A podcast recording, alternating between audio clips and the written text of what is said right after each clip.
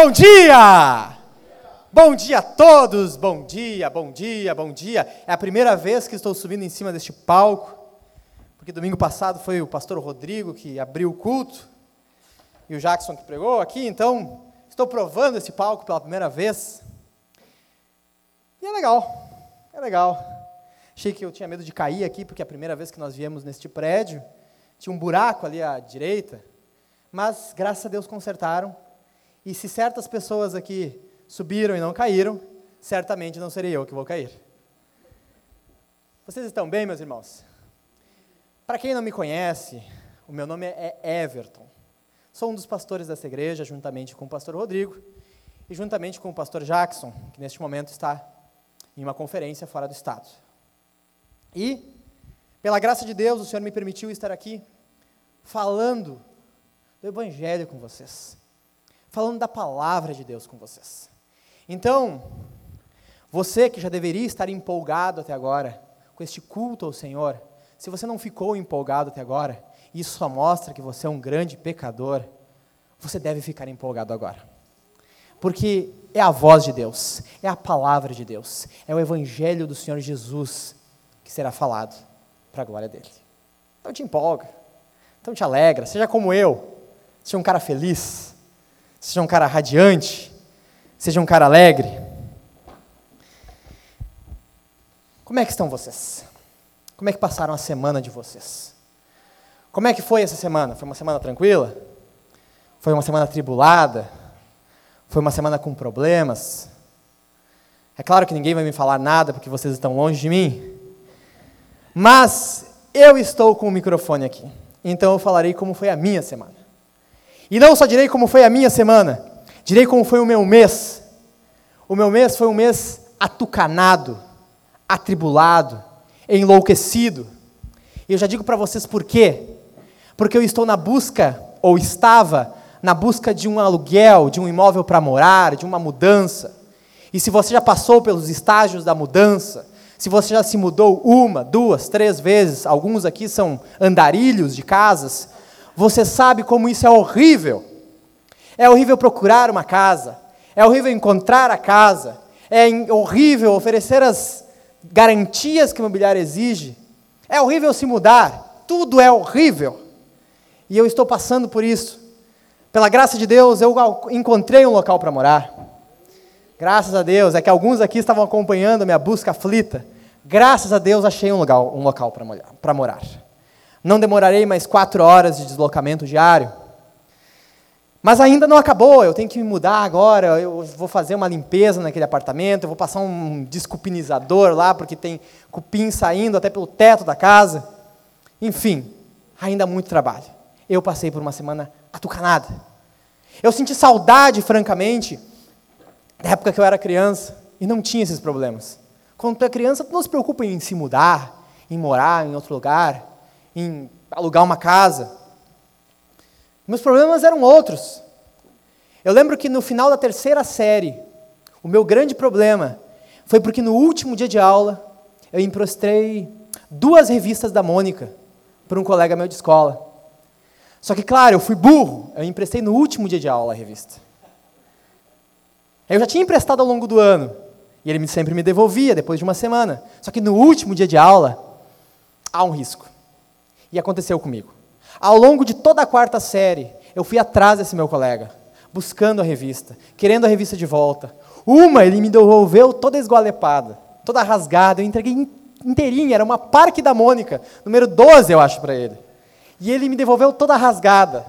A Mônica, número 33, eu corria em sebos para encontrá-la de volta. Achei, graças a Jesus. Mas esses eram os meus sofrimentos. Minha infância era muito mais tranquila, as minhas aflições eram outras. Só que isso, não sei se você percebeu, isso faz notar uma outra coisa. As crianças também passavam por aflições. Eu passava como quando criança por aflições, você passava quando criança por aflições. Hoje nós passamos por aflições. Eu me afligi e com certeza você se afligiu por alguma coisa ao longo dessa semana. Foi coisas tranquilas, foi coisas mais complicadas, foi coisas mais sérias, mas nós estamos sempre lutando. sempre tem um problema, sempre tem uma luta, sempre tem uma aflição. E quando passa uma, surge outra. E quando vencemos uma, aparece outra. Dentro de nós, nós queremos, chega, acabou os problemas. O que, que eu preciso fazer para que nunca mais eu passe por uma aflição? Bom, a boa notícia é que isso não será alcançado aqui, não. A boa notícia é que você, se você considera boa, né? Você nunca terá uma paz de circunstâncias aqui neste mundo. Pô, que sermão empolgante, hein? A boa notícia para você, ou a má notícia, ou encare como você quiser, você não terá uma vida de tranquilidade neste mundo. Você vai vencer uma coisa e você vai passar por outra. Você vai vencer uma aflição e lá vem outra.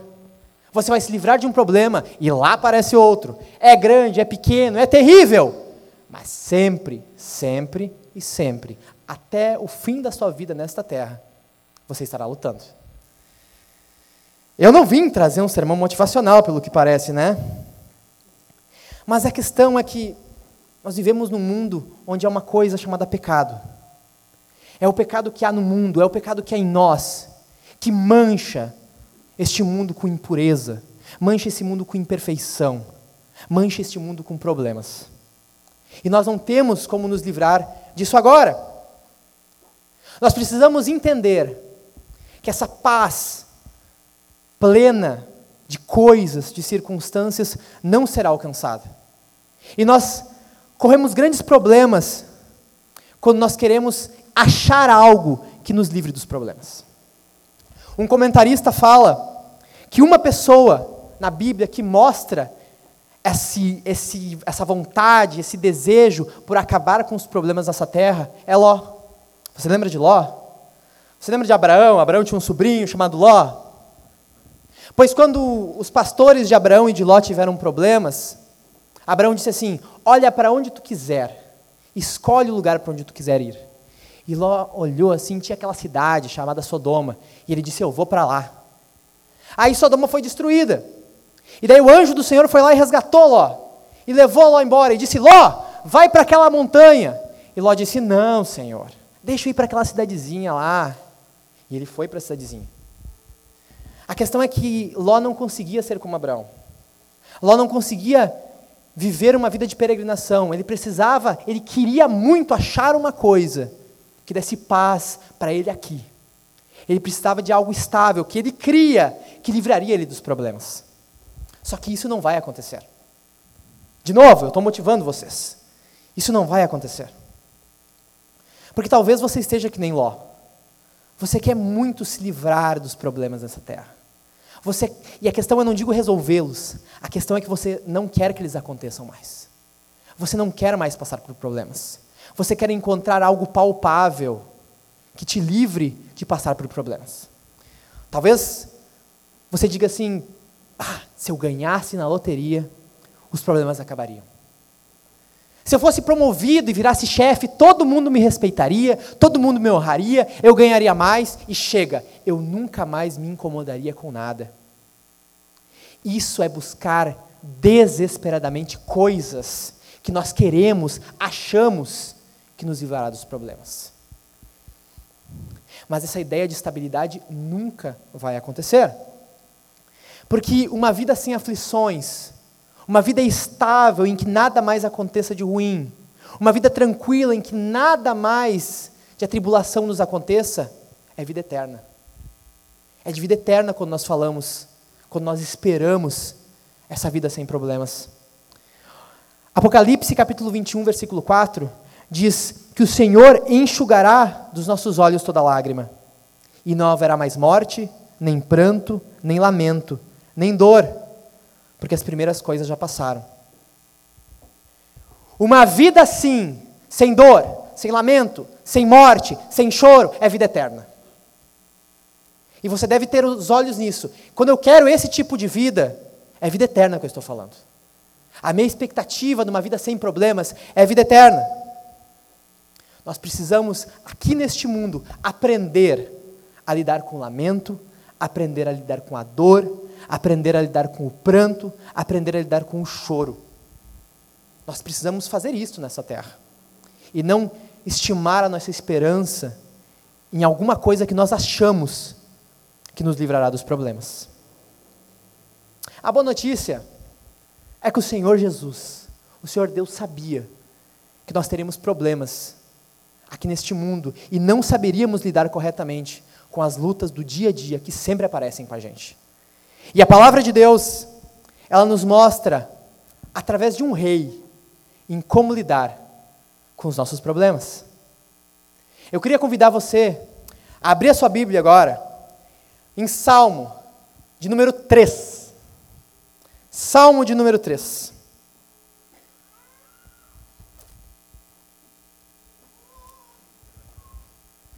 Para quem não sabe, isso é no meio da Bíblia.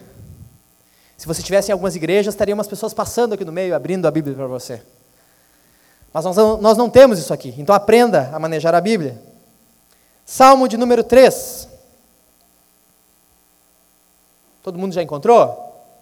Todo mundo já encontrou nas suas Bíblias digitais? Se alguém não encontrou na Bíblia digital, você está em um sério problema. Me acompanhe aqui com seus ouvidos. Senhor, como o número dos meus adversários tem crescido, muitos se levantam contra mim. Muitos dizem de mim: em Deus não há salvação para ele. Mas tu, Senhor, és o escudo ao meu redor a minha glória, aquele que levanta a minha cabeça. Clamo ao Senhor com a minha voz, e ele me responde do seu santo monte. Eu me deito, durmo e acordo, pois o Senhor me sustenta. Não tenho medo de milhares que me cercam. Levanta-te, Senhor, salva-me, meu Deus, pois atinges no queixo todos os meus inimigos, quebras os dentes dos ímpios. A salvação vem do Senhor a tua bênção está sobre o teu povo. Este salmo é um salmo de Davi. Se você ler no subtítulo, diz Salmo de Davi, quando fugia do seu filho Absalão. Esse é o primeiro salmo com subtítulo. Talvez o salmo 1 e o salmo 2 seja de autoria de Davi, mas esse, estejamos certos, é de Davi. E esse salmo fala de um momento muito atribulado na vida de Davi. Você lembra quem é o rei Davi, né? Cancheiro, vocês devem saber quem é o rei Davi, mas eu vou dar uma pincelada rápida. Davi é o rei que o Senhor tinha ungido ele como rei sobre Israel. Só que tinha um problema. Tinha um rei antes dele. Tinha Saul, um rei problemático. E Saul sentiu muita inveja de Davi. E Saul começou a perseguir Davi.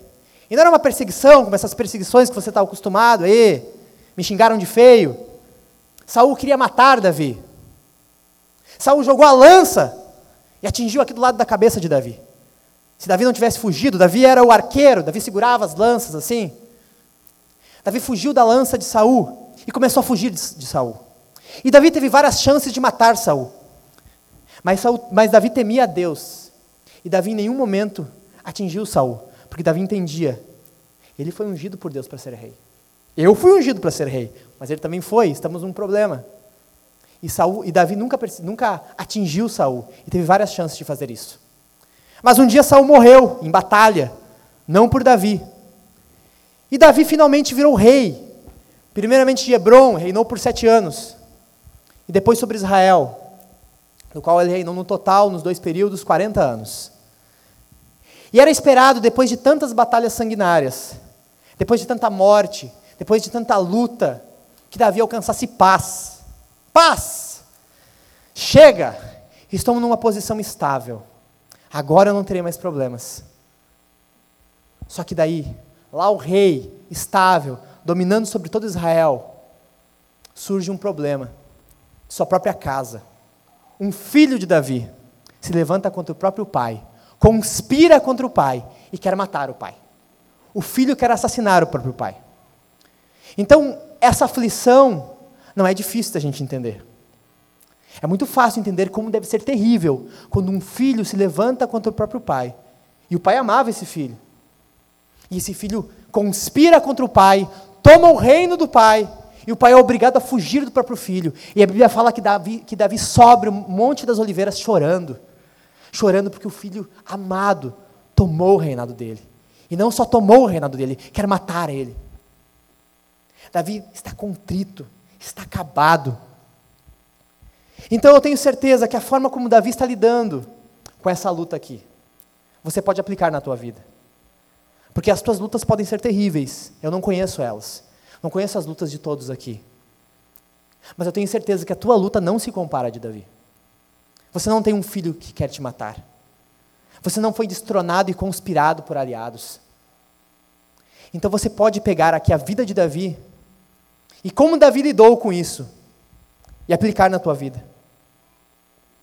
O que, que o rei Davi nos ensina através desse salmo em como nós devemos lidar com as nossas lutas? Primeira coisa que nós podemos observar aqui, que o lamento deve começar com Deus. No versículo 1 ele fala: Senhor, como o número dos meus adversários tem crescido. Davi lamenta para Deus. Davi começa, Senhor. Davi não tem tempo para ter um ritualismo, um formalismo. Como é que eu vou chegar diante de Deus? Será que ele vai me ouvir? O que, que eu devo falar para ele? Como é a melhor forma do ritual aqui? Não, Davi diz: Senhor! Senhor, como os meus inimigos têm crescido. Nós calvinistas temos aquele velho problema: será que o Senhor vai me ouvir? Será que o Senhor vai me responder? O que eu devo falar com ele? Mas Davi não pensa nisso. Davi diz: Senhor, como os meus inimigos têm crescido, Senhor. Você deve lembrar de Pedro, quando Pedro está caminhando em cima das águas, indo ao encontro de Jesus, e ele começa a afundar, e o que ele diz? Senhor, salva-me! É assim com Davi ele dirige o lamento ao Senhor. Ele dirige primeiramente o lamento ao Senhor. E sabe por que, que você deve dirigir primeiramente o seu lamento ao Senhor? E você, talvez fique um pouco estranho por eu falar, por eu falar isso para ti, mas o teu lamento é muito chato. Quando você reclama, quando você se descabela, você reclama de tudo, você reclama para mim, reclama para o marido, reclama para a esposa, reclama, isso é chato. Isso é muito chato. Mas Davi não. Davi chega primeiramente a Deus. Eu vou dizer uma coisa para vocês. Eu sou imperfeito. Eu talvez não vá te entender. A tua esposa não vai te entender. Teu marido não vai te entender. Mas o Senhor Deus, o nosso eterno pastor, ele entende você. Só que você não clama a ele primeiramente. Você não chega a ele, você não lança a sua aflição diante dele. João Calvino diz que Davi aqui derramou sua alma diante do seio divino, ele derramou sua alma diante do Senhor. Talvez você ache que há alguma coisa mais fácil, Davi tem uma forma mais fácil de chegar diante de Deus. Davi vive numa outra época, é mais fácil clamar ao Senhor. Mas um comentarista fala que os problemas dos crentes não são nada comparados aos problemas de Davi. Mas a expectativa de Davi não é nada comparado à expectativa dos crentes. Hoje nós vivemos uma nova aliança. A Bíblia fala em Hebreus capítulo 9, versículo 8, quando ele vai, quando ele vai falar da época de Davi. Ele fala: Com isso, o Espírito Santo mostra que o caminho para o lugar santíssimo não está revelado, enquanto a primeira tenda ainda existe. Ele está falando da época de Davi. Davi estava sujeito à aliança baseada nos sacerdotes e nos sacrifícios. Ainda que Davi amasse a Deus, e ele amava, ele estava sujeito às sombras do que haveria de vir. Mas nós não. Nós vivemos uma nova aliança. Você entende a diferença disso? Você entende a diferença de Davi estando sujeito às sombras? Eles tinham uma expectativa de algo que ia vir, mas nós não. Nós vivemos a nova aliança. o templo já não existe mais. Você lembra? O véu do templo foi rasgado. Isso queria dizer o quê? Não que você pode chegar tranquilamente agora ao templo, mas não existe mais templo. Não existe mais função no templo. Não existe mais necessidade do templo. Nós podemos chegar agora diretamente diante de Deus. Não há uma coisa que torne a vida de Davi mais fácil. Pelo contrário, a nossa vida é mais fácil nós podemos chegar diante de Deus e derramarmos a nossa alma diante do Senhor. Essa aliança que nós temos é superior. O Senhor Deus habita em nós. Mas por que, que você, você, não aproveita essa aliança? Por que, que você não chega diante de Deus e clama ao Senhor? E lamenta diante do Senhor? Você acha que Ele nunca ouve você? Por que, que você não ora seriamente diante de Deus? Por que, que você não clama de fato diante de Deus? Por que, que as tuas orações só se resumem a uma oração água com açúcar, que é só cumprida para bater cartão no culto? Mas por que de fato você não chega, você não clama, você não ora, você não clama, meu Deus, me ajuda? E isso deve ser diariamente, porque as nossas lutas são diárias. Porque você não leva a sério que o Senhor Deus ouve você. Porque o teu clamor não está sendo dirigido a Deus.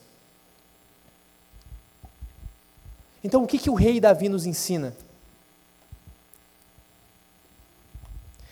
Que o lamento começa em Deus. O que mais ele nos ensina também? Que nós devemos confiar no perdão de Deus.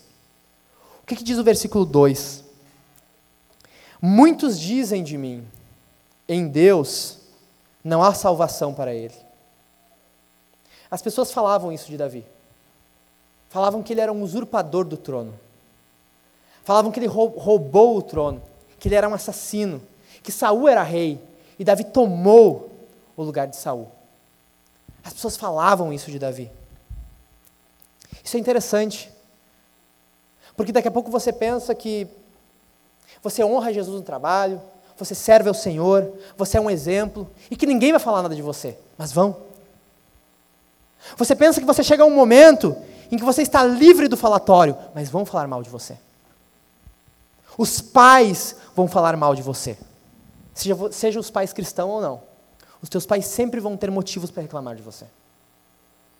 Se você é solteiro, então, os teus pais vão, os teus pais vão reclamar de ti direto. Se você é casado, é porque você está muito longe. Se você é solteiro, porque você não faz as coisas certas. Os teus pais sempre vão reclamar de ti. Não há o que você faça que faça as pessoas pararem de reclamar de você. Você pode ser o mais justo e vão reclamar de você. Então pondere o que as pessoas falam para ti. Analise a tua vida. E o que é de fato uma condenação injusta, ignore. Ignore. Porque sempre vão ter o que falar de você. E Davi estava nessa situação. Estavam falando dele.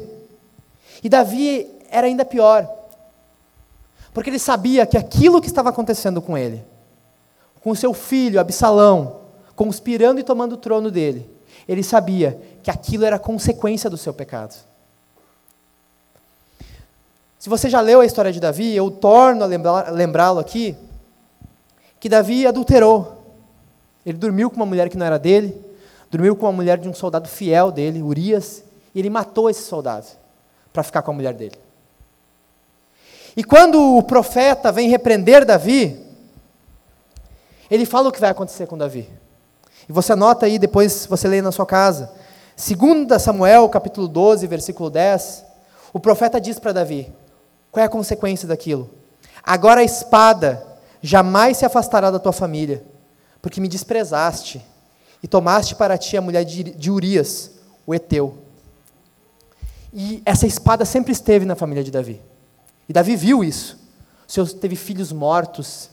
Uma filha sua foi estuprada pelo próprio irmão. E nesse caso aqui em tela, um filho de Davi conspirou contra ele. Então Davi lembrava: meu Deus, foi o meu pecado. Eu vejo o meu pecado diante de mim, constantemente. As acusações daquele povo mexiam com Davi. Mas Davi lembrou: eu fui perdoado. Porque logo depois, no versículo 13 de 2 Samuel 12, o profeta fala para Davi. Davi diz: Eu pequei, Senhor. Mas o profeta responde para Davi: Também o Senhor perdoou o teu pecado. Por isso, você não vai morrer. E Davi confia nesse perdão. E por isso se agarra. Olha, os teus pecados podem ser terríveis. Mas mais terrível é o poder do Senhor Jesus sobre a morte. Os teus pecados podem ser horríveis, mas não há pecado que o Senhor Deus não possa perdoar. Não há pecado que o sangue de Jesus não seja eficaz para perdoar. E Davi, sabendo disso, ele fala no versículo 4, do versículo 3: Mas tu, Senhor, és o escudo ao meu redor, a minha glória, aquele que levanta a minha cabeça. Esse perdão que Davi sabe que ele recebeu de Deus, permite ele chegar a Deus e dizer: O Senhor é meu escudo.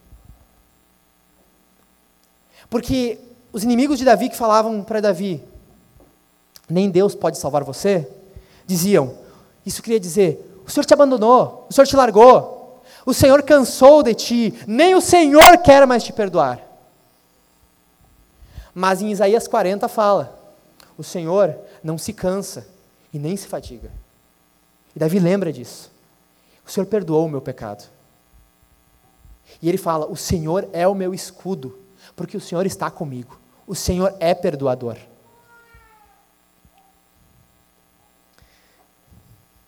Davi confiou na misericórdia de Deus, que o Senhor era o escudo dele. Ele poderia chegar com confiança no Senhor. O Senhor levantou a cabeça dele, porque ele sabia: eu fui perdoado pelo Senhor. Como é diferente quando ele confia no perdão de Deus. Por isso nós devemos confiar no perdão de Deus também. O peso de algum pecado tem te derrubado. O peso dos teus pecados feios, pecados teus do passado, pecados que tu confessou e foram perdoados, eles têm te afligido ainda. Eles têm subido a tua cabeça, eles têm te perturbado. O que você fez no passado? Você perdoou, você pediu perdão ao Senhor? Você confessou o seu pecado ao Senhor? Você confessou a quem devia confessar? Confie no perdão do Senhor. O mesmo Senhor que perdoou um pecado terrível de Davi, esse Senhor é capaz de perdoar o teu pecado. Confie no perdão do Senhor. E, e em nome de Jesus, se há pecados seus, seus que você não confessou diante do Senhor, e se você deve confess, confessar o seu pecado diante de alguém, o Espírito Santo te chama hoje a pedir perdão pelo teu pecado e confiar no perdão do Senhor. Para você confiar no perdão de Deus, você tem que ter confiado, confessado o seu pecado diante de Deus. O Senhor, o Senhor, Deus, o Espírito Santo, te chama a confessar o teu pecado diante do Senhor. E abrindo um parênteses aqui, há um alerta aqui para todos nós. O caso de Davi, o caso do pecado de Davi, o, o caso da aflição de Davi ser consequência do seu pecado. É uma advertência para você, é uma advertência para mim. Para temermos, sim, a consequência do pecado. O pecado de Davi é um alerta para nós não cairmos no pecado. A consequência do pecado é um alerta para nós não nos entregarmos ao pecado hoje. Davi foi perdoado, e disso ninguém duvida. Se você chegar ao Senhor, Ele perdoa o teu pecado. Mas Davi colheu os frutos do seu pecado. Davi colheu as consequências do seu pecado. E não há nenhuma incoerência aqui. Em Gálatas 6,8 diz: Aquele que semeia para a sua carne, da sua carne colherá ruína. Alguém reclama da colheita quando ela dá os frutos daquilo que você plantou? Ninguém reclama. Você não planta semente de laranja e diz, poxa vida, saiu uva aqui. Ninguém, ninguém planta batata e sai aipim e diz, que droga, por que, que não saiu? Por que, que saiu aipim? Eu me enganei aqui? Você planta batata, e quando sai batata você não reclama, poxa vida, eu queria aipim. A consequência do pecado, ela vem, ela vem. Então eu digo para ti uma coisa, você está sendo tentado por algum pecado? Há uma tentação dentro de ti de trair, de adulterar. Há uma tentação dentro de ti de largar tudo na tua casa, ir embora e sair viajando o mundo, porque isso é muito bom, deve ser muito bom, eu quero ser livre. Há uma luxúria mexendo com o teu coração, a ponto que você quer deixar de tornar isso pensamento, que já é sério demais, e transformar isso em ato. A consequência do pecado, ela vai te alcançar e ela vai te pegar. Você não deve tomar o Senhor como teu inimigo. Essa advertência é muito séria. Porque cada pecado que você praticar, cada corrupção que você plantar, você vai colher, você vai colher ruína. O perdão do Senhor está lá disponível. Mas não pense que você vai fugir da consequência do pecado. O pecado vai te alcançar. E a consequência do pecado vai te arruinar. E vai ter, uma, vai ter um consolo por causa do perdão. Mas vai ter um choro por causa da consequência do pecado. Então, a vida de Davi aqui é um alerta. Não caia no pecado. Se você está fraquejando, lembre dessa consequência, você vai pagar pela consequência. Você deve amar ao Senhor, você deve temer ao Senhor, você deve se alegrar em Deus. Essa é a principal motivação. Mas a consequência do pecado também é algo muito grave e deve fazer você pensar nisso.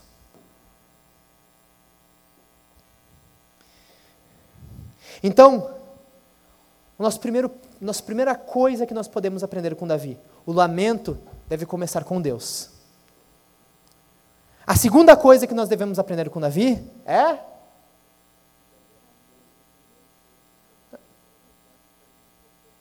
Foi bom, foi bom, eu achei que ia cair. E qual é a terceira coisa? Nós devemos confiar na certa resposta de Deus. No versículo 4, Davi fala: Clama ao Senhor com a minha voz e ele me responde do seu santo monte. Você sabe que naquela época havia a arca do Senhor.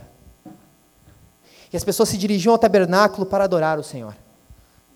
Só que naquele momento, a arca estava lá em Jerusalém. E Jerusalém estava sob o domínio de Absalão, o filho de Davi, que queria matar Davi. Davi não podia ir até Jerusalém adorar. Mas isso não impediu Davi. Davi clamou a Jesus. E Jesus respondeu: Eu clamo ao Senhor, e ele me responde do seu santo monte. E era Jesus que Davi estava clamando. Porque em Salmos 2, versículo 6 fala que o Senhor constituiu o seu rei em Sião, o seu santo monte, e é Jesus.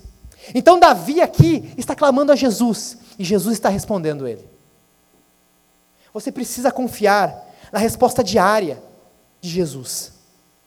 Você deve confiar que ao clamar a Jesus, Jesus te responder, te responderá. Você não é um ímpio.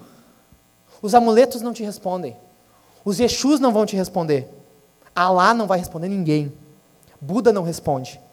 Mas Jesus, o Deus vivo, nos responde. Olha,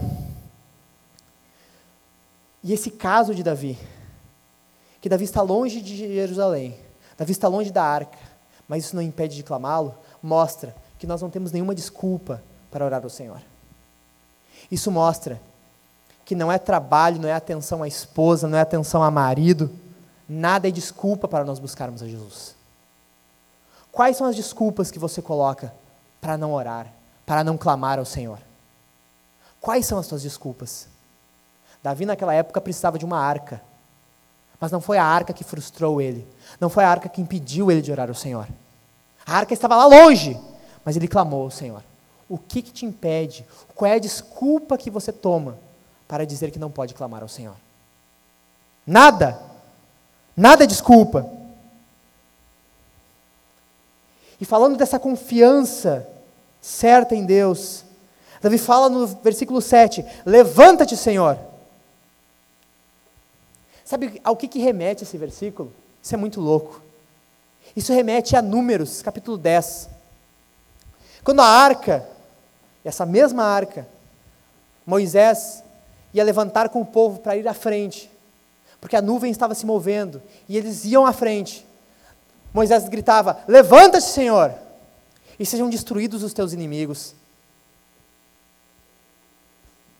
Nós temos certeza que nós não vamos ser passivos, nós vamos clamar ao Senhor, nós vamos em frente, nós vamos lutar e nós temos certeza que o Senhor nos guardará, o Senhor se levantará e o Senhor destruirá os nossos inimigos. O Senhor acabará com as nossas lutas, o Senhor eliminará nossas lutas e cada luta que vier, o Senhor combaterá. Por que essa passividade? Por que, que você é tão passivo?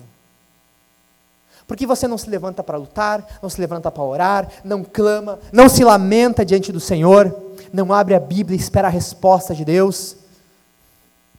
Moisés e Davi se levantavam, iam à frente e diziam: Levanta-te, Senhor, porque nós sabemos que o Senhor nos guardará, nós sabemos que o Senhor se levantará e nós sabemos que o Senhor derrubará os nossos inimigos.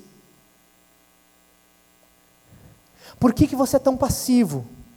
E você não se levanta em oração, você não se levanta em leitura, você não se levanta em luta.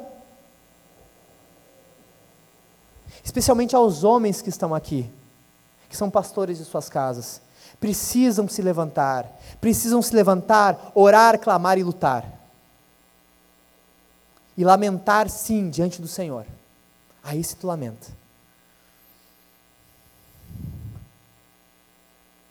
Davi, como em número, se levanta e vai em frente, porque o Senhor guarda ele e o Senhor o livrará dos seus inimigos. Sobre essa pronta resposta de Deus, nós podemos ver no versículo 5: Eu me deito, durmo e acordo, pois o Senhor me sustenta. Esse versículo sobre deitar, dormir e acordar mostra duas coisas. Primeiro, que as lutas do dia a dia não podem tirar nosso sono. O sono é uma demonstração de confiança em Deus. Quando nós oramos ao Senhor e vamos dormir, nós estamos dizendo: eu clamei ao Senhor, eu confio que o Senhor me guardará. Você lembra de Jesus no meio da tormenta e as águas vindo e os discípulos desesperados? E o que estava acontecendo com Jesus?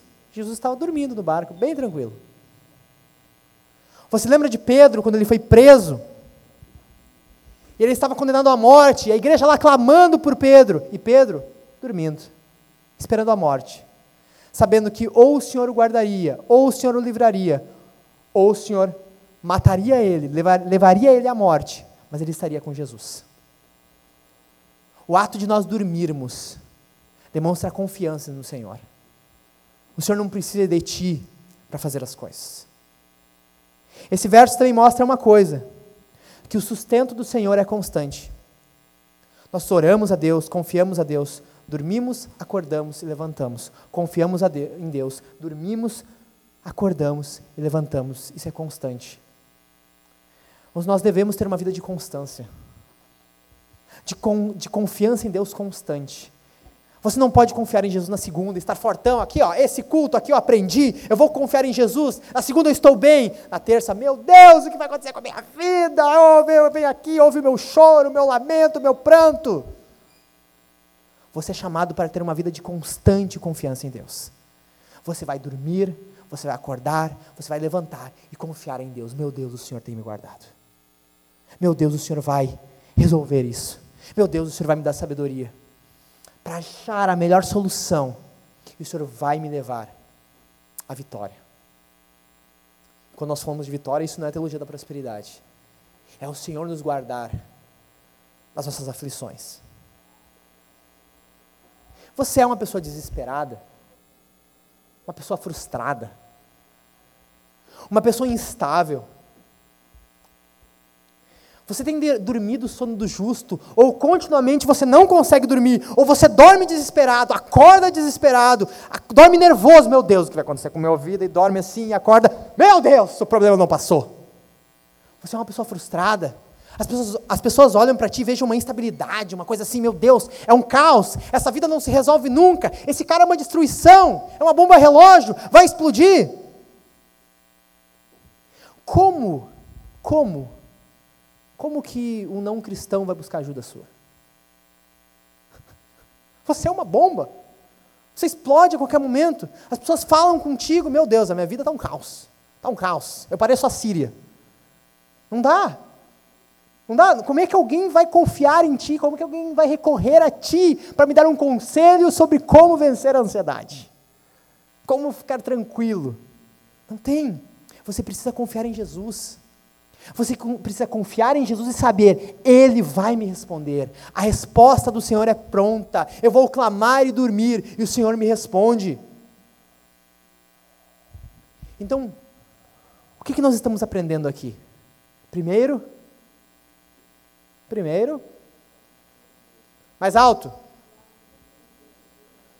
Foi bom? O que mais? Segundo, Terceiro.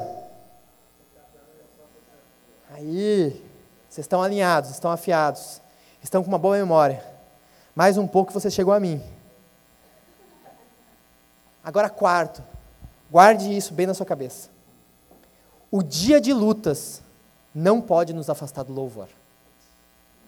Versículo 8. A salvação vem do Senhor. Você vê que Davi, depois de toda a aflição, e certo da resposta de Deus, e Calvino vai dizer mais. O finalzinho do versículo 7, quando ele fala que o Senhor quebra os dentes dos ímpios, arrebenta o queixo dos seus inimigos, aquele versículo indica que o Senhor já respondeu Davi, que o Senhor já restituiu o trono a Davi. E Davi está dando graças a Deus. A quem Davi dá o crédito? Ele dá o crédito a ele, porque Davi é um cara muito bom, é bonzão. O filho dele ficava com receio dele, porque Davi era um guerreiro astuto. Davi era um guerreiro hábil. Davi era um cara estrategista, ele botou uns caras lá no meio do, do, do, da corte de Absalão para dar uns conselhos errados para Absalão. Davi era bonzão, Davi sabia resolver o problema. Mas Davi deu crédito para ele. Davi olhou e disse: Como eu sou bom. Não, a salvação pertence ao Senhor. A salvação pertence ao Senhor. A quem você dá o crédito quando você vence alguma coisa? Quando a luta passa? Quando vem aquele livramento que parece, parece sobrenatural? Você já não diz que é sobrenatural. Você diz que é a coincidência da vida. Você diz que é uma coisa corriqueira. Você diz aquilo aconteceu, acontece de novo. Que bom que aquele meu amigo lá resolveu isso para mim. Que bom que eu fui sábio para resolver. Você pode ser uma pessoa muito sábia, mas a salvação pertence ao Senhor. Davi deu crédito ao Senhor. Às vezes nós somos. Acreditamos mais nas coincidências, mais no, no acaso, do que um evolucionista. Nós toda hora estamos acreditando a alguma coisa eventual, alguma coisa comum, alguma coisa, parece que, que, nem os cientistas falam, o mar se abriu por quê? Porque veio um vento ali na hora, o mar foi para a esquerda e foi para a direita, e bem naquela hora que os israelitas estavam passando, e é tudo normal, tudo acaso. Mais uma vez, ali, eventualmente, estava uma coisa difícil, mas se resolveu. A quem você dá o crédito? A quem você acredita de fato? E eu digo para você assim, não é só aquela acredita, aquela dá aquele crédito ao Senhor assim, graças a Deus. Assim. Ô meu, como é que foi? Ah, resolveu aquilo ali? Foi muito bom, vai, eu consegui fazer tudo. Graças a Deus. Não, não. Foi o Senhor Jesus que me deu o livramento. Bem louco assim. Foi o Senhor Jesus que me guardou. Foi o Senhor Deus, o eterno. Eu não sabia o que fazer, mas veio uma luz assim bem bem clara na minha cabeça. Eu quase vi um trem iluminado na minha frente, e o Senhor disse: "Ah, é isso que eu tenho que fazer". E eu fui lá e não sei, o Senhor fez. É esse o crédito Senhor. Você acha que Davi louvava o Senhor desse jeito? Graças a Deus, né? Como é que foi? Foi tudo bem. Graças a Deus. Não! Foi o Senhor a salvação pertence ao Senhor. A salvação pertence ao Senhor. Você deve glorificar ao Senhor pelo livramento dele. Você deve exaltar e honrar e glorificar a obra do Senhor, o livramento dele. E o final do versículo 8, quando ele fala a bênção está sobre o seu povo. Isso revela um caráter de Davi que deve haver em nós. Nós podemos muitas vezes estar nos sentindo o centro das atenções. E nós pensamos em buscar, em resolver, em orar somente por nós. Mas nós devemos orar pelos nossos irmãos. E continuar colocando os nossos irmãos em nossas orações. Nós temos muita inclinação a olharmos só para nós e resolver somente o nosso problema. Lamente por você, mas lamente ao Senhor pelos teus irmãos. Então, retomando. Primeiro, primeiro. Segundo, Tá bom, Ismael? Tá bom isso aí. Terceiro. E quarto. Quarto é sempre mais difícil, né? Irmãos, eu tenho certeza, eu tenho certeza, que essas lembranças do teu coração diariamente, e praticar isso diariamente, vai te fazer lidar com as tuas lutas e vencer as tuas lutas em nome de Jesus. Resumindo aqui, qual é o nosso principal pecado? Não confiarmos no Senhor. Nós não lamentamos para Deus. Nós não confiamos no perdão de Deus. Nós não confiamos na resposta de Deus. E nós não louvamos a Deus pelo livramento. Mas, Jesus, a nossa esperança e a nossa salvação, viveu isso de forma perfeita.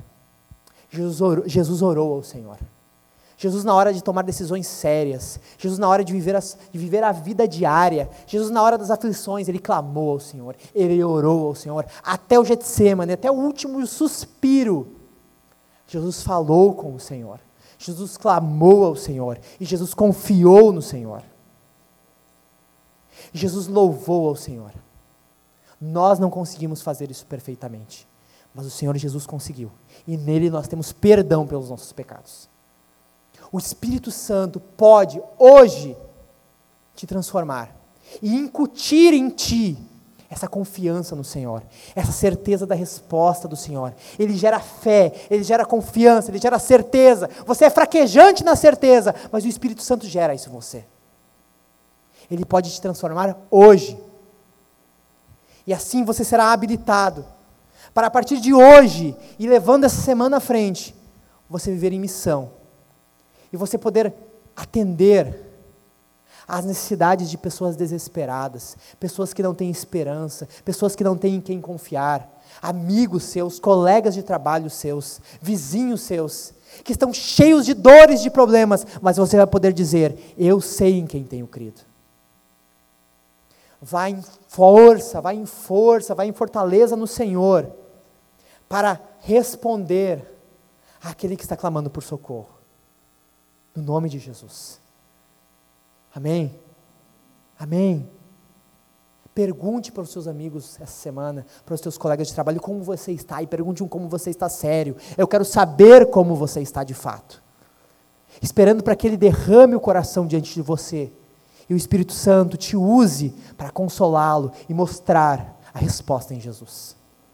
Amém? Amém? Amém? Vamos ficar todos de pé.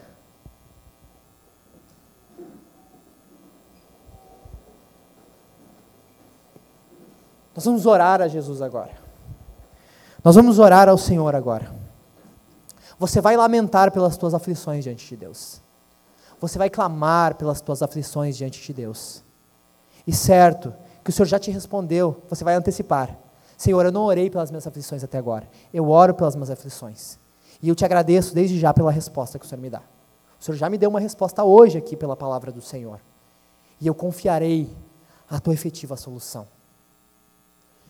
Curve a sua cabeça. Feche os seus olhos. Nós oramos a Ti, bondoso Senhor. Nós oramos a Ti, bondoso Deus. Bondoso Jesus. Que nos ensina, Senhor, pela Tua palavra, como nós conseguimos conviver com as nossas lutas.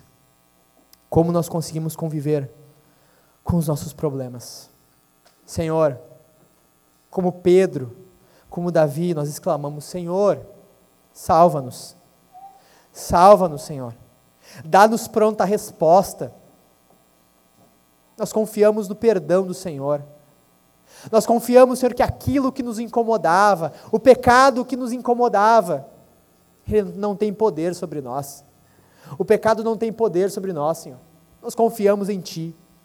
Nós confiamos em Ti, Senhor, e que Tu nos guardará, e que Tu nos dará descanso de nossas aflições, e quando outra aflição vier, Senhor, salva-nos. Senhor, salva-nos. Senhor, que confiemos em Ti dia a dia, Senhor.